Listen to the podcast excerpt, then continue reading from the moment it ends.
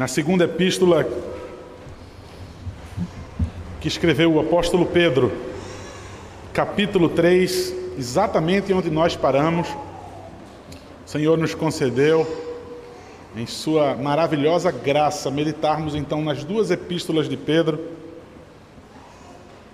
Quase que estamos concluindo né, o Novo Testamento. Permita-nos o Senhor Mas então, queridos, exatamente onde nós paramos. 2 Pedro, capítulo 3, versículo 14 até o versículo 18.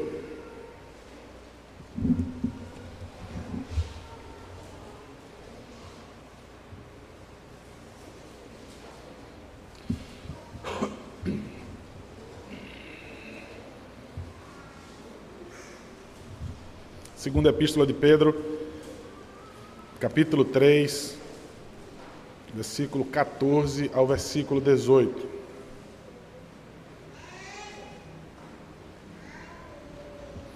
Diz assim, queridos, diz assim a preciosa palavra do nosso Senhor.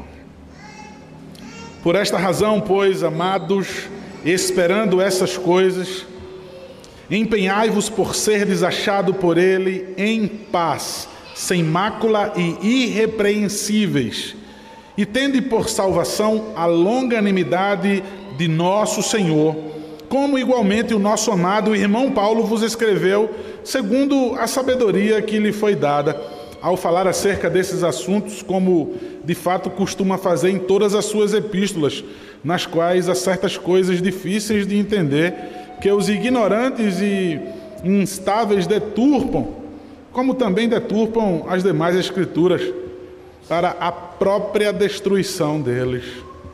Vós, pois, amados, prevenidos como estáis de antemão, acautelai-vos, não suceda que, arrastados pelo erro desses insubordinados, descaiais da vossa própria firmeza. Antes, crescei na graça e no conhecimento de nosso Senhor e Salvador Jesus Cristo. A Ele seja a glória, tanto agora como no dia eterno. Amém. Supliquemos ao Senhor, queridos, auxílio, que Deus sopre o seu Santo Espírito e que a Sua palavra possa nos inundar e transformar e salvar pecadores nessa noite. Oremos no santo e no nome poderoso, nome do teu filho Jesus, Pai. Nós nos reunimos aqui para adoração ao teu santo nome. E nós sabemos que a nossa adoração não lhe irrita, ó Deus, não acende a tua ira, porque adoramos o Senhor por meio do Cordeiro, que foi morto, que satisfez ao Senhor com essa oferta, que ressuscitou ao terceiro dia que está sentado ao teu lado, fazendo contínua intercessão do teu povo, declarando que nós somos justificados. No nome dele nós adoramos, Pai, o Senhor, de maneira que nós somos agora ofertas que também te agradam, Deus. Sacrifícios vivos, santos e agradáveis. Ó Deus, no nome santo, poderoso, precioso, do nosso Salvador Jesus Cristo, nós suplicamos ao Senhor, pela tua poderosa palavra, Pai, pela tua voz. Ó Deus, sempre suplicamos que nesse púlpito, Pai, não importa o homem, não importa o instrumento, Pai, que tu vai usar, mas Deus, a tua palavra, que ela seja pregada com fidelidade, Pai. Que seja apenas exposta e aplicada, Pai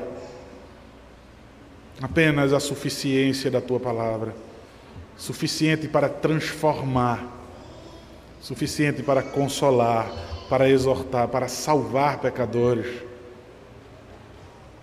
Ó oh Deus, em nome de Jesus, em nome de Jesus, de tantas vozes que vêm trazer confusão, Pai, ao nosso coração, a tua voz, Pai, é o que precisamos ouvir. Sabemos que dentro de nós, ao ouvir a tua voz, há uma concorrência. Sabemos que o nosso coração, que Satanás também grita, Pai. O nosso eu também grita.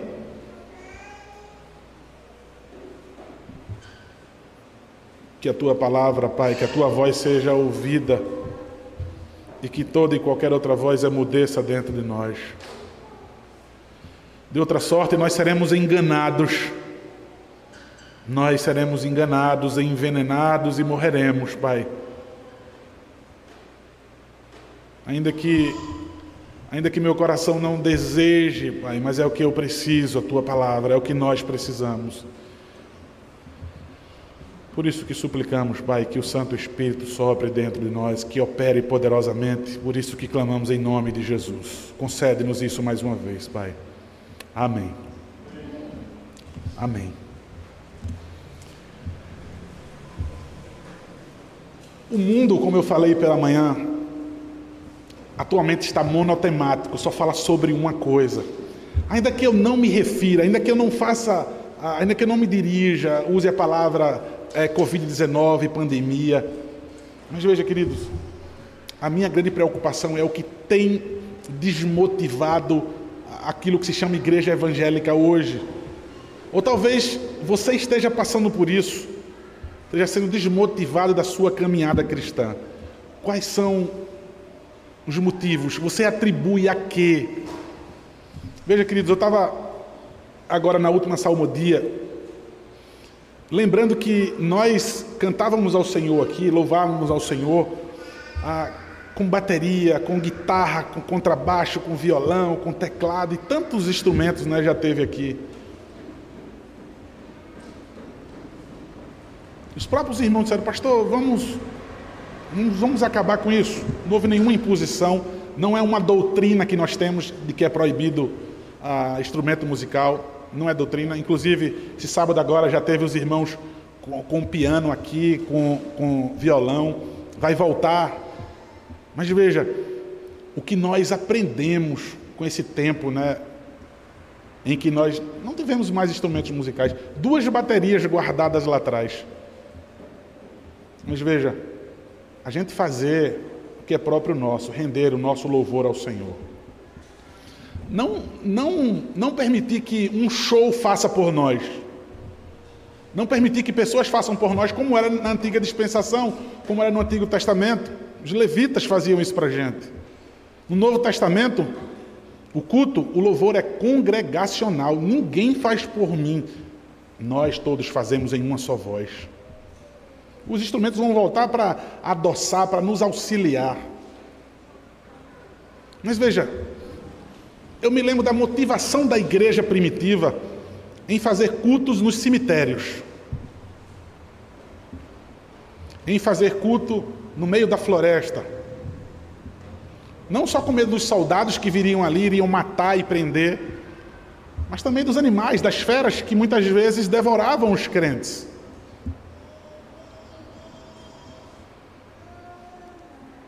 Motivo, motivo tinham aqueles crentes para dizer: não vamos cultuar, não vamos adorar e vamos deixar de ser crente.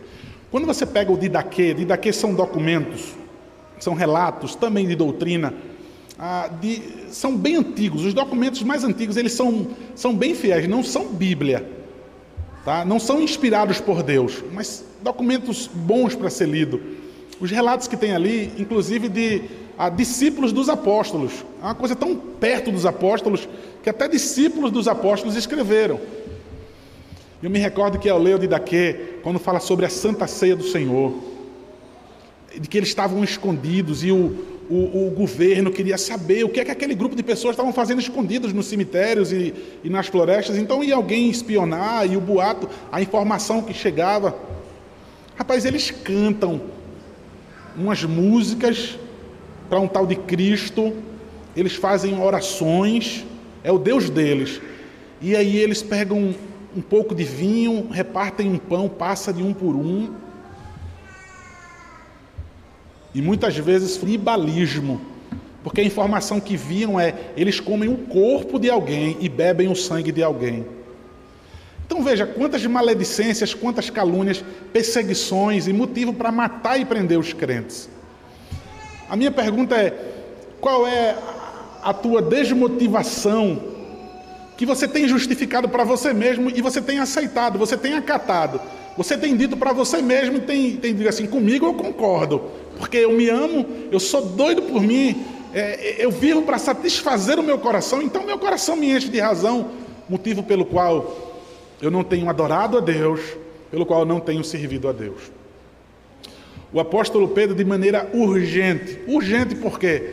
Porque os crentes, os crentes do qual ele conhecia, do qual ele pregou, os crentes na primeira carta bateram em retirada, dispersos ali. Já disse para vocês, a carta dirigida para cinco províncias que per, pertenciam ao, ao Império Romano. E aí eu repito isso porque motivo pelo qual então eles estavam fugindo, os crentes.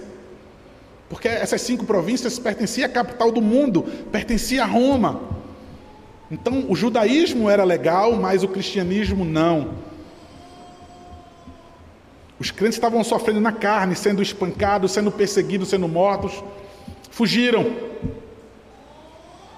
Pedro então tem a necessidade de escrever outra carta para motivar, não mais por perseguição na carne, não mais por causa dos espólios dos seus bens, mas algo tão terrível quanto a primeira perseguição. A voz, a palavra, o convencimento. Aqui nós vimos escárnios de pessoas da própria igreja, desmotivando os crentes e dizendo: rapaz, o que vocês estão fazendo aqui? Veja, Jesus Cristo nem vai voltar mais. Pode viver à vontade de acordo com as suas paixões, que é o que eles faziam, andavam segundo as suas paixões, nós vimos, nós vimos isso no sermão passado. Jesus Cristo não vai nem voltar, não precisam nem temê-lo. E eles tentam então argumentar, não é uma palavrinha solta, não. Veja, pessoas de dentro da própria igreja, não era ninguém que veio de uma seita de fora, da própria igreja, e eles argumentavam. Eles diziam: olha, observem que existe céu e terra, tudo, nada mudou, nada passou. E aí, com isso, eles estavam desprezando o maior evento que aconteceu no mundo. Um evento que transformou o mundo a vinda do nosso Salvador, a vida do nosso Salvador, o sofrimento, a obra, a morte, a ressurreição, a, a assunção aos céus do nosso Senhor e Salvador Jesus Cristo. Observe a que ponto desse escárnio e dessa maldade, mas isso passava desapercebido. Alguém poderia advogar e dizer assim: eita, não pega tão pesado com eles, não, eles estão apenas confundindo, eles estão apenas confusos, eles apenas estão cansados de esperar, desprezavam a obra do nosso Salvador Jesus Cristo. É por isso que Pedro ele pega tão duro, é por isso que ele usa palavras tão duras contra esses falsos mestres, contra esses falsos pastores. E também ele se dirige de maneira dura àqueles que estão indo na onda, aqueles que estão acompanhando essas conversas estão sendo desmotivados e estão de fato caindo da sua firmeza, que é a linguagem que ele usa aqui. Pedro, o tempo todo, ele quer fazer uma diferença. Olha, eu estou pegando pesado as palavras que eu estou usando, de chamar até de bestas, de feras irracionais, mas com vocês eu estou chamando vocês de amados. Só agora, nessa pequena perícope aqui, nesse pequeno texto, do texto maior, ele vai falar três vezes. Amados, amados e amados, mostrando qual é o coração dele em relação a esses irmãos. Eu escrevo por preocupação. E ele disse: é a segunda vez que eu escrevo para vocês, para alertar o coração de vocês. O que é que ele faz então, irmãos? Ele simplesmente vai repetir. Ele vai fazer mais exortações, mas ele vai repetir o motivo da sua preocupação pastoral. Então eu quero que você olhe mais uma vez para o versículo de número 14, no qual nos diz o apóstolo inspirado por Deus: Por essa razão, pois, amados, esperando essas coisas, ou seja, esperando o que, queridos? O que é que diz o versículo, os versículos anteriores? Esperando novo céu e nova terra. Por essa razão, pois, amados, ele usa amado no versículo 1, no versículo 8, no versículo 14, no versículo 17. E ainda fora o que essa linguagem que ele usa também na primeira carta. Sabendo que isso vai facilitar a comunicação com eles. Mas veja, por esta razão, o que? O que é que ele está dizendo? Veja, se vocês de fato são cidadãos dos céus, se vocês vão habitar no novo céus e na nova terra, do qual eu acabei de falar, que nós ouvimos no sermão passado, se vocês vão habitar no lugar que habita a justiça, é o que diz o versículo 13, novos céus e nova terra, quais habita a justiça. Se vocês vão habitar nesse lugar onde habita a justiça, essa justiça já tem que estar tá operando no coração de vocês. É aquela grande questão do já e do ainda não. Nós já somos salvos, mas ainda não plenamente. Então vejam, vocês agora já são cidadãos desse lugar do novo céu e nova terra, já tem um lugar garantido para você. Jesus Cristo disse que foi e, foi preparar lugar para você. Mas observe, essa justiça já tem que estar tá operando no coração de vocês. É por isso que ele está dizendo, por esta razão, esperando essas coisas, esperando, irmãos. Veja, versículo 12, versículo 13, versículo 14 desse terceiro capítulo, ele vai usar esse mesmo verbo. Por quê? Porque eles sabem que é assim que um crente vive. O crente vive uma viva esperança. Ele crê o que é fé. Veja, fé é eu esperar, crendo em coisas que eu não consigo ver. Eu espero por coisas que eu não vejo sinal nenhum mas eu me mantenho firme. Então Pedro usa três vezes, ele usa de novo, veja, a, esperando essas coisas. Eu sei que vocês estão firmes, vocês devem continuar cheios de esperança de que, de fato, Cristo vai voltar, de que a fé de vocês não é vã, que, como Paulo diz, não corri em vão. Ele vai dizer: empenhai-vos. Essa expressão no original, se empenhar, é fazer esforço versículo 1, capítulo 1, no versículo 5 e no versículo 10, nós vamos ver. Com todo esforço, ele vai dizer, irmãos, sobre a responsabilidade individual, minha e sua. Empenhai-vos. Veja, quando ele coloca no imperativo, você não tem outra opção. Você não pode ficar passivo, inerte a tudo o que está acontecendo no mundo e a todos os ataques que a igreja sofre. Empenhai-vos, não tem outra opção. Levante a guarda. Você é um guerreiro, você é um soldado de Cristo. Você não deve dormir. Estamos em guerra. Então ele quer dizer com todo esforço, individualmente, não espere seus irmãos, mas você essa palavra nós vamos ver Paulo falando do mesmo jeito. Paulo vai usar várias, várias vezes, mas em Filipenses capítulo 2, no versículo 12, ele vai usar essa expressão: desenvolvei, desenvolvei a vossa salvação. Alguém vai dizer, vocês não são calvinistas?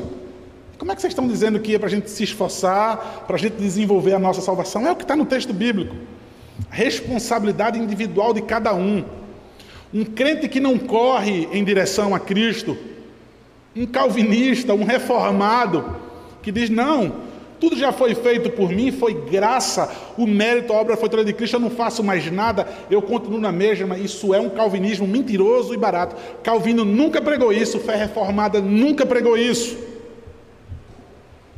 A sua responsabilidade de se manter firme, de buscar santidade de vida, de ouvir a voz do Senhor. E de o tempo todo, como Paulo disse, veja, Fique se policiando para ver se de fato vocês são crentes. Fique fazendo uma, uma avaliação. Como eu, eu, falando de Paulo, Paulo em Gálatas 2,10, em Efésios capítulo 4, 3, 1 Tessalonicenses 2,17, 2 Timóteo, ele vai falar várias vezes, em Tito capítulo 3, e até o autor de Hebreus, o desconhecido autor de Hebreus, no capítulo 4, ele vai usar a expressão no grego, esforçar-se diligentemente. Sabe aquele zelo que nós temos por um automóvel, de lavar, de cuidar, de ter cuidado para não arranhar? Quanto à nossa salvação.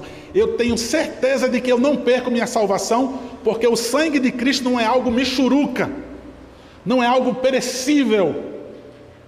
Eu creio no poder do sangue de Cristo. Ele salvou alguém a quem ele quis salvar de modo nenhum ele vai perder, de modo nenhum vai sair da sua mão, pecado nenhum vai fazer com que a pessoa, agora, aquele que não se esforça diligentemente, ele está evidenciando que nenhum pingo do sangue daquela cruz foi vertido por ele. Então Pedro volta a atenção, ele, ele, ele arrasta, né, puxa a atenção dos leitores para a centralidade daquilo que ele está pregando. Ele diz: Olha, empenhai-vos por ser achados por ele em paz, sem mácula e irrepreensível.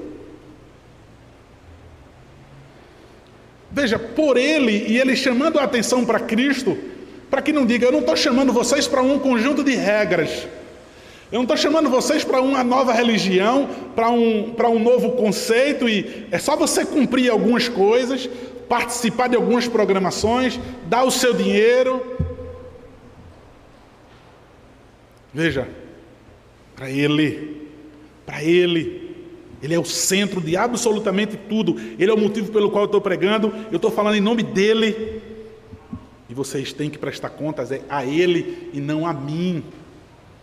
Não se esforcem para tentar aparecer para a igreja, para o mundo de maneira hipócrita, mas seja de coração. Como Cristo disse, ó, aprendei de mim que sou manso e humilde de coração. Eu sou de fato isso, eu não estou usando uma máscara, eu não estou me vestindo disso. Ele vai dizer então: olha, vocês vão prestar contas é a Deus, para que vocês sejam encontrados, que vocês sejam achados por Ele. Irmãos, ele vai dizer: em paz, sem mácula e irrepreensíveis. Na primeira carta de Pedro, capítulo 1, versículo 19, ele vai dizer: sem defeito e sem mácula. Esse é o nosso Cristo. Esse é o nosso Senhor. E eu vou habitar com Ele. Eu tenho que ser achado igualmente, sem mácula e irrepreensíveis. No capítulo 2, no versículo 13, ah,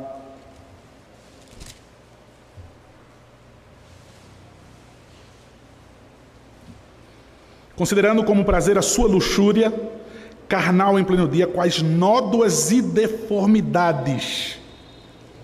Essa é a linguagem, nódoa e deformidade. Pedro ali condena veementemente. O contraste disso é que Pedro quer dizer, vocês crentes, sem mácula e irrepreensíveis, palavras de maneiras intencionais, para que eles possam ver o contraste. Estou falando com vocês. Paulo, quando escreve aos Tessalonicenses na sua primeira carta, no capítulo 3, versículo 13, Paulo ora para que a igreja possa ser encontrada, ele vai dizer, confirmados em santidade, isentos de culpa na presença de Deus quando Jesus Cristo voltar. Nós vemos Judas, no versículo 24, na mesma linguagem, a esperança de que Cristo vai voltar, e veja a preocupação de como eu vou ser achado. Qual será a minha condição quando Cristo voltar?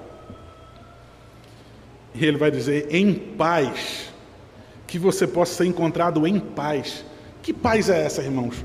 É aquilo que todo mundo declara que tem? Ah, eu estou em paz. O mundo todo desabando ao seu redor. Você causando problema, criando caso com todo mundo, fazendo mal a todo mundo, mas não, mas eu estou em paz.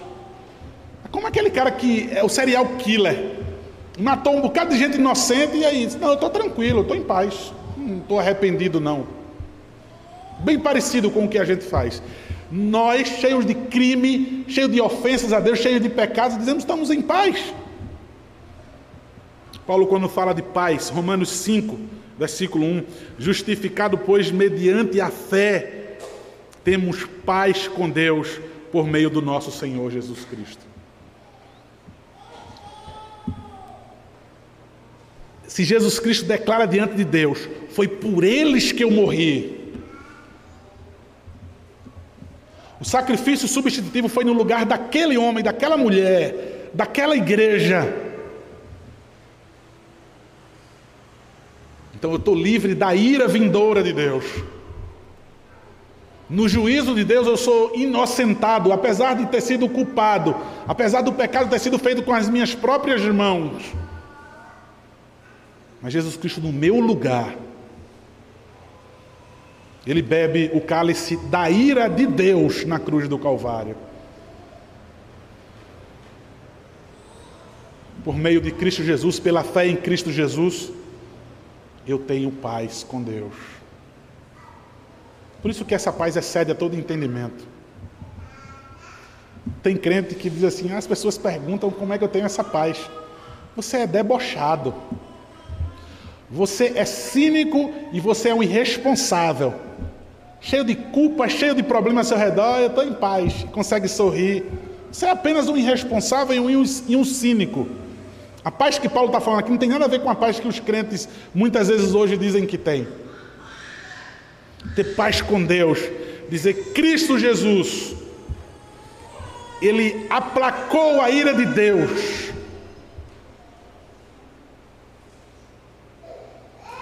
Eu tenho paz, agora tenho paz.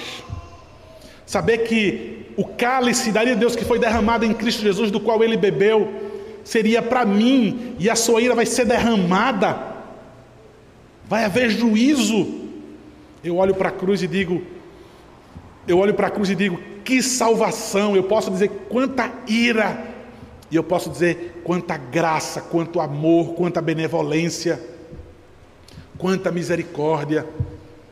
Quando eu entendo isso, eu digo eu tenho paz com Deus. Agora sim, quando o meu maior problema foi resolvido, eu tenho paz com Deus. Dinheiro, pode faltar dinheiro. Posso ser entubado amanhã. Eu tenho paz com Deus. Que segurança. O versículo 15, então, Pedro continua: E tendo por salvação a longanimidade de nosso Senhor, como igualmente o nosso irmão Paulo vos escreveu segundo a sabedoria que lhe foi dada. Longanimidade, de novo, Pedro está falando, ele quer ser enfático. As repetições são intencionais.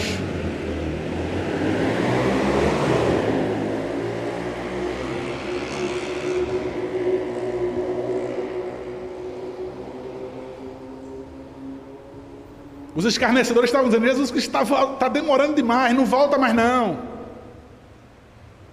Tu fica nessa vida cheia de restrições, te preocupa só com a tua consciência, vai curtir o que a vida tem para dar. Tua carne, a matéria, serve de nada não, faz o que faz o que der no teu coração. Pedro sabendo disso, ele quer que nessa ênfase de repetir a longanimidade, tende por salvação a longanimidade. Pedro quer dizer, eu quero que vocês entendam de uma vez por todas qual é o significado, qual é o propósito da paciência demonstrada por Deus. Longanimidade, essa paciência de Deus. Qual é o motivo? Pedro quer que isso seja enfatizado no coração deles. Ele quer dizer, longanimidade significa salvação. Paciência de Deus significa salvação. Essa longanimidade significa Deus está esperando por você. Olha os versículos anteriores. Mais uma vez, nem parece calvinismo, né, como é pregado de maneira errada por aí. Nem parece teologia reformada. Deus está esperando por você. E aí vai ter um momento então que você vai ser completamente indesculpável. No dia do juízo, quando você for banido da presença graciosa de Deus, quando você for enviado para o inferno e vai estar lá durante toda a eternidade na presença de Deus ainda, porque não é o diabo que reina no inferno, quem reina no inferno é Deus, o diabo é o diabo de Deus. O diabo não manda no inferno e nem em lugar nenhum. No inferno vai ter a presença de Deus, mas a presença punitiva de Deus. Graça manifestada desde o Éden. Graça manifestada com clareza perto de nós, Cristo Jesus. O desprezo, agora mais uma vez os falsos, os falsos mestres, os falsos pastores, gente boa no meio dos crentes ali fazendo pouco caso da volta do Senhor, pondo em dúvida e fazendo pouco caso de que ele veio. Pedro quer dizer essa paciência, o significado dela é salvação para você, é oportunidade de graça sobre a sua vida. A vontade de Deus é que nenhum pereça.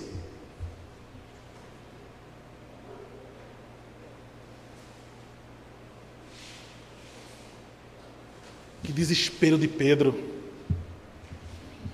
Que crente chato, né? Cheio de razão. Os crentes são os donos da razão. Aqueles crentes de antigamente, não os de hoje. Não a, a, a festinha de hoje. Não os entretenimentos de hoje. Eu não gosto dos crentes porque eles são cheios de razão. Só eles vão para o céu. Eles, se não for assim, se não for por causa da religião deles, eles não vão para o céu. Na verdade, o que, o que o crente dizia era só por meio de Jesus Cristo, não há outro mediador. Pedro está dizendo: olha, essa paciência do Senhor, traduzam como salvação. É a oportunidade de vocês. Então, Pedro cita Paulo Igualmente, como nosso irmão amado Paulo escreveu para vocês, segundo a sabedoria que lhe foi dada. Peraí, Paulo? Paulo não foi aquele que ele teve um problema? Não teve um, um probleminha lá em Antioquia?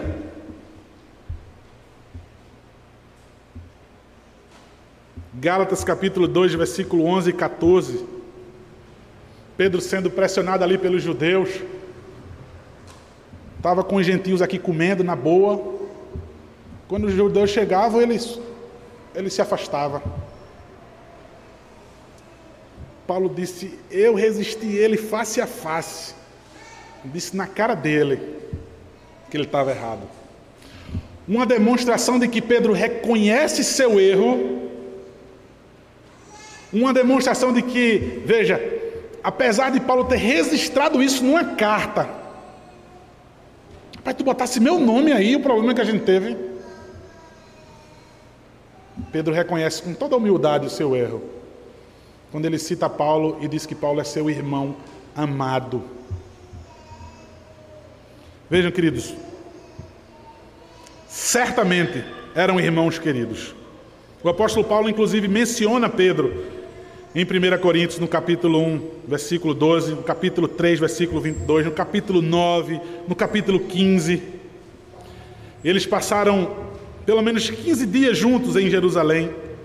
Gálatas capítulo 1, versículo 18.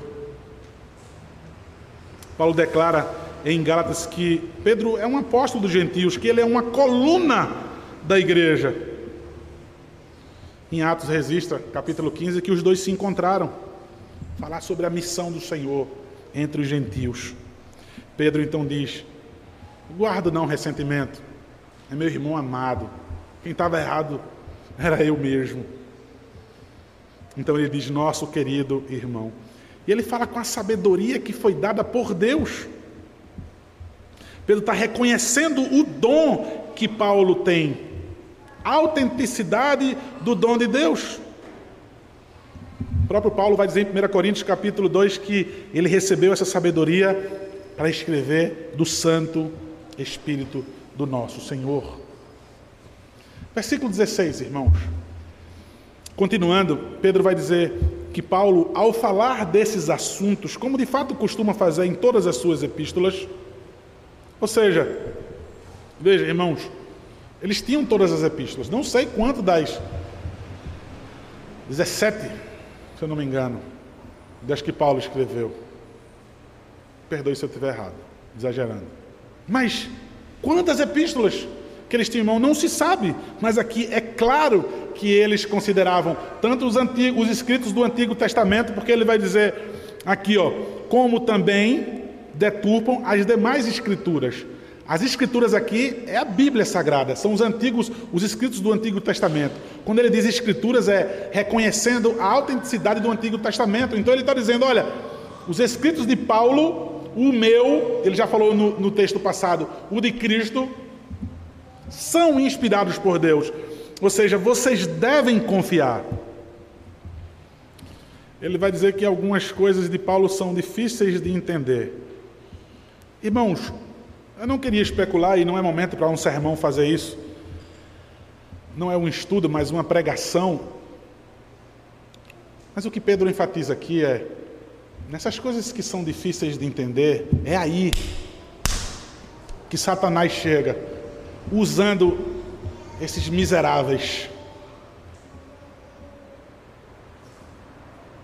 É justamente em coisas, irmãos, e, e, quem gosta, quem ama a Escritura aqui estuda, sabe que tem pontos que até dentro da doutrina reformada não há um consenso. Até dentro da doutrina reformada. Mas aí que chega, aí é que chega os falsos mestres. Eles se aproveitam disso. Ele vai dizer, dos quais certas coisas são difíceis de entender, que os ignorantes e instáveis deturpam, como também deturpam o Antigo Testamento e as demais Escrituras, para a própria destruição deles. Paulo está dizendo, Pedro está dizendo, os que fazem isso vão ser completamente destruídos, vão ser condenados ao inferno. Não tem graça sobre a vida deles. É isso que Pedro está dizendo. É o que Paulo diz assim que ele escreve a primeira carta aos. Quando ele escreve a carta aos Gálatas, só foi um, irmãos. Paulo faz saudação nenhuma quando escreve aos Gálatas. Tão desesperado, creio eu, que estava para dizer: olha, isso que as pessoas estão deturpando, pervertendo, é a palavra que ele usa. Eles anátema, uma palavra pouquíssima usada no grego. Você procura nos escritos gregos antigos sem ser é, é, linguagem religiosa. Quase que você não via essa palavra escrita. Maldito. Era uma palavra muito pesada de ser dita. Não era palavrão, não era palavra torpe, mas uma palavra tão pesada que nem nos escritos, sem ser bíblicos, eram usados pelos gregos. Paulo queria dizer: os que fazem isso, os que distorcem, os que deturpam, não são alvos da graça de Deus, mas da sua ira eterna. Peraí, que coisa tão pesada de se dizer, Paulo. No início da carta tu já diz isso. Admira-me que estás passando tão depressa para outro evangelho que não é outro, senão alguns que vos perturbam e querem perverter. E aí Paulo eu já disse uma vez, eu repito, anátema. Ainda que venha um anjo vindo do céu. Vem ou não vem, irmãos, hoje? Anjos, profetas, e isso, aquilo, eis que eu te digo, e aquilo outro. Eu nunca vi um dom que só veio para dividir igreja, para entristecer a igreja. É esse tal do ex que eu te digo. Deus mandou te dizer isso. Só para furar, apunhalar o irmão daquilo que você já sabe do pecado dele, para fazer fofoca. Os dons veio para edificar a igreja. Assim que esse dom ele, ele entrou em atividade na Rua Azusa, nos Estados Unidos, quando começou o movimento pentecostal, destruiu tudo. Aí você vê a quantidade de destruição que teve, de divisão nas igrejas. Um reino dividido não subsistirá. Ah, mas é um dom. Pedro está dizendo que Paulo tem o dom, que ele tem um dom. Vocês devem ouvir essa palavra e não esses que estão no meio de vocês dizendo: Eis que eu te digo assim, olha, Jesus Cristo não vai voltar, não, rapaz, que demora é essa? Confundindo, dividindo, desmotivando e matando os irmãos. Quando Paulo escreve aos Gálatas, qual é o motivo, pastor, de Paulo estar tão, tão chateado assim com os falsos mestres? Não, não é nada demais não, irmão. Eles estavam dizendo, não, Jesus Cristo salva sim. A salvação é pela graça de Cristo Jesus. Mas vocês têm que, ter, têm que ser circuncidados. Não tem nada demais.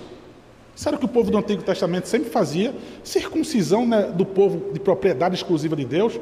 Circuncisão não é o batismo do Antigo Testamento. Não era a marca do povo da aliança. O que é que tem, rapaz? Circuncida ele. Crê em Jesus Cristo e crê também na circuncisão. Paulo diz: faça isso. Você não tem parte nenhuma mais com Cristo. Ainda que ele mesmo ainda que ele mesmo recomendou que Timóteo fosse circuncidado, por uma estratégia, não por crença para salvação. A, a, turma, tem gente que ainda pega isso para dizer, mas Timóteo foi recomendado ser circuncidado porque para que a porta se abrisse. É isso que Paulo diz. Timóteo tinha um pai gentil, a mãe grega, tu pode tu pode sem nenhum problema ser circuncidado. Os judeus vão ouvir você. Ele sabia que Timóteo não cria para a, a salvação, ou seja, debochar, desprezar a salvação unicamente em Cristo Jesus. Fez com que Paulo amaldiçoasse quem distorcesse e quem deturpasse. Porque isso rouba, isso mina a igreja. Como é que as pessoas vão ser salvas se a salvação é somente pela graça em Cristo Jesus? Se a igreja evangélica ficar confeccionando coisas para dizer, ah, você é crente, você é crente porque você veio aqui à frente, você veio aqui à frente porque você chorou, você veio aqui para frente porque a gente cantou um mantra aqui e você sentiu um negócio por dentro. Você é crente porque deixou de fumar e beber. Se a igreja evangélica continuar ensinando isso daí, é aguardar a ira vindoura do nosso Deus. Paulo diz, Pedro diz aqui então que são os, os ignorantes e os instáveis que fazem isso. Estão fazendo isso para a própria ruína deles. Ele está dando certeza de que eles vão ser destruídos. O versículo 17, irmãos, então Pedro continua: Vós, pois, amados, prevenidos como estáis de antemão. Veja, eles já estão prevenidos, eles já estão vacinados. Ele diz: Acautelai-vos Continuem, continuem, não descansem, porque certamente vai vir uma novidade que pode ser que ganhe o coração de vocês. Pode ser que você seja convencido. Quem está de pé, cuide para que não caia. Pedro conhece o coração do homem. Então ele está dizendo: olha, é o finalzinho da epístola, está se acabando. Eu preciso dizer isso a vocês. Continuem. Fiquem firmes.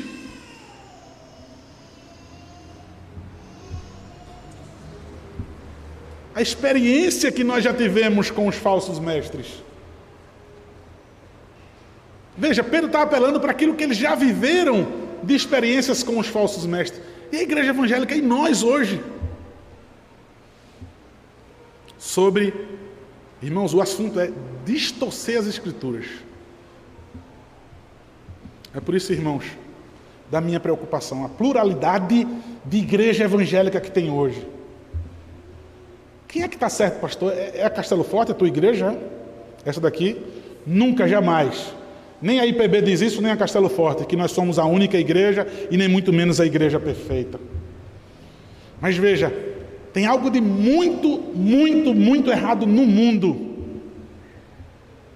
sobre o que cada um crê, cada um que faz, e a gente tem que respeitar.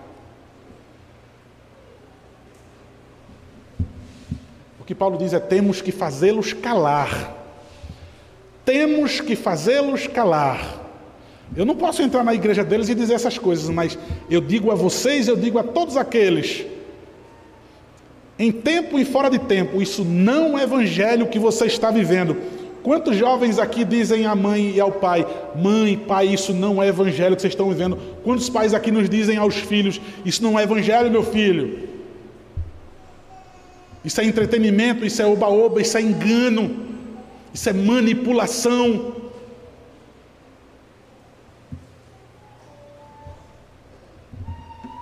Vocês devem se afastar da companhia dessas pessoas.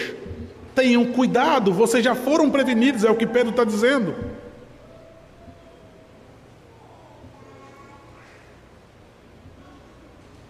não suceda que arrastados, então ele vai dizer, pelo erro desses insubordinados,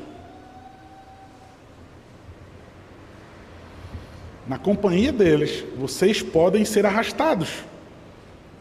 Mantenham a guarda. Veja, irmãos, o ensino ele está sempre ligado à, à conduta dos crentes. Irmãos,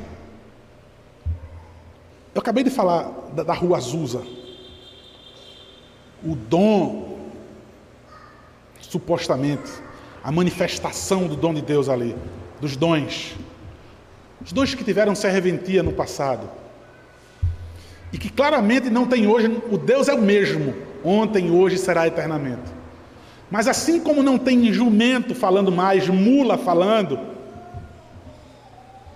por causa da escritura que nós temos nas mãos, por causa da Bíblia, esse era o motivo de, de ter a, a línguas e, e profecias Deus pode fazer, faz Deus faz o que ele quiser hoje, meu irmão. Agora o problema é ele ir contra si mesmo, é ele declarar que esqueceu alguma coisa. É Deus mostrar que a Bíblia ela não é suficiente para a igreja, que ele precisa dar coisas adicionais. Não, tem coisas que não está aqui não. Então Deus vai e usa uma pessoa para te dizer, para deturpar e te confundir.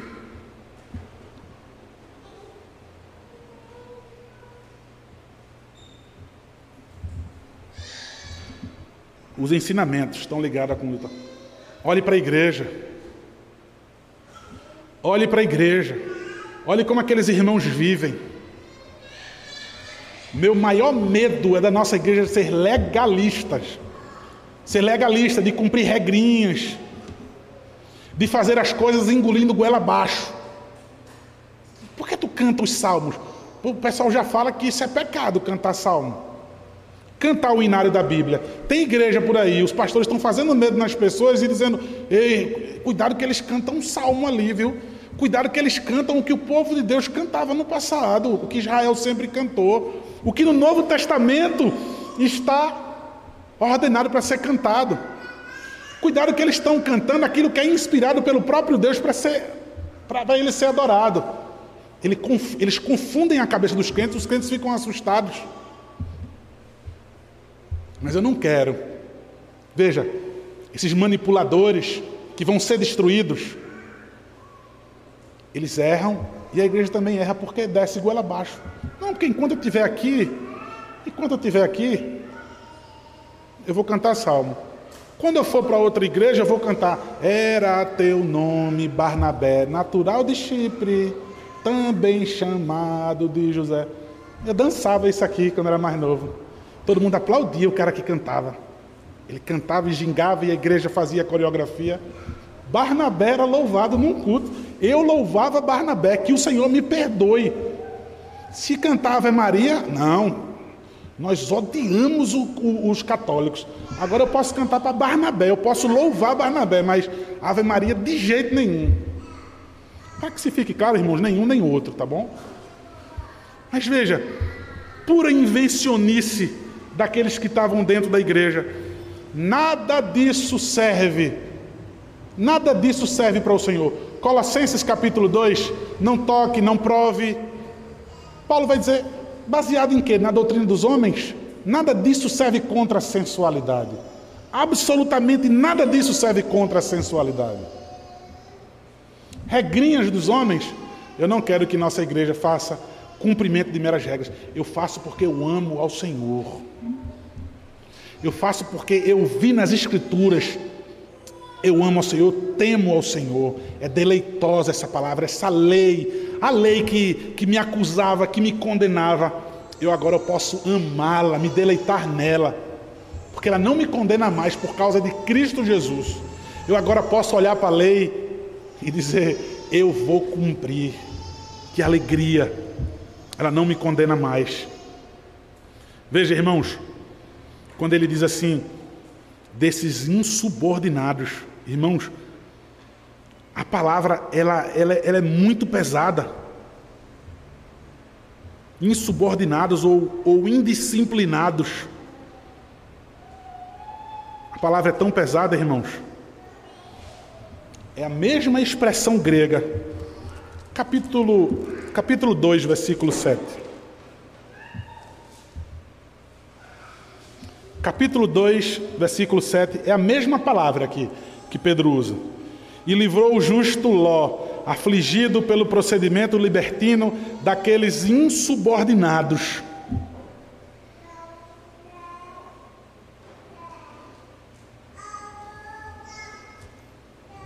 Os cidadãos de Sodoma e Gomorra.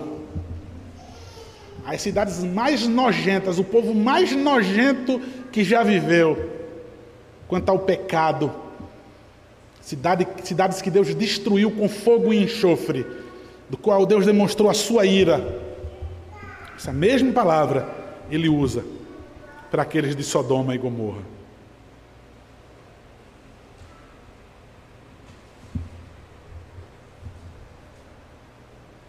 Essa linguagem, para que a gente não possa ser enganado, nós vemos claramente em Marcos capítulo 13, versículo 5. Nosso Senhor diz: Vede que ninguém, que ninguém vos engane. Mas então, queridos, Pedro continua dizendo: para que vocês não descaiais da vossa própria firmeza.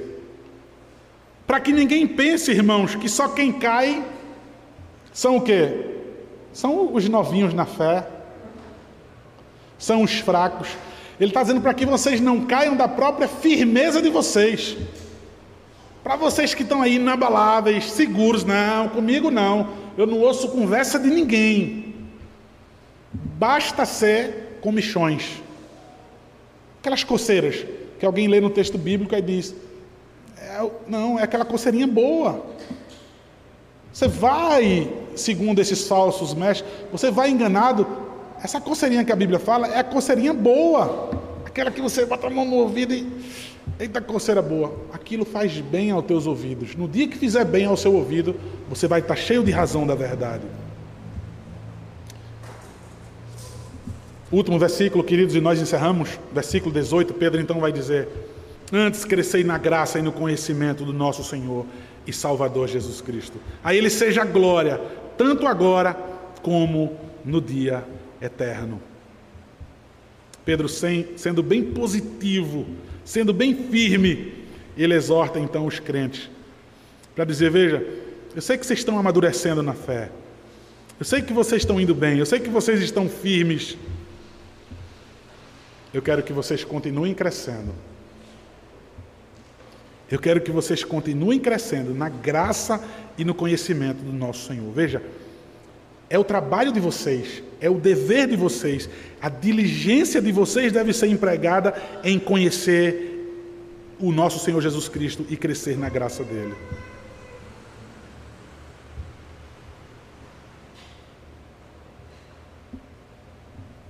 Paulo, quando escreve a Timóteo, ele diz assim: que o teu progresso na fé seja manifestado a todos.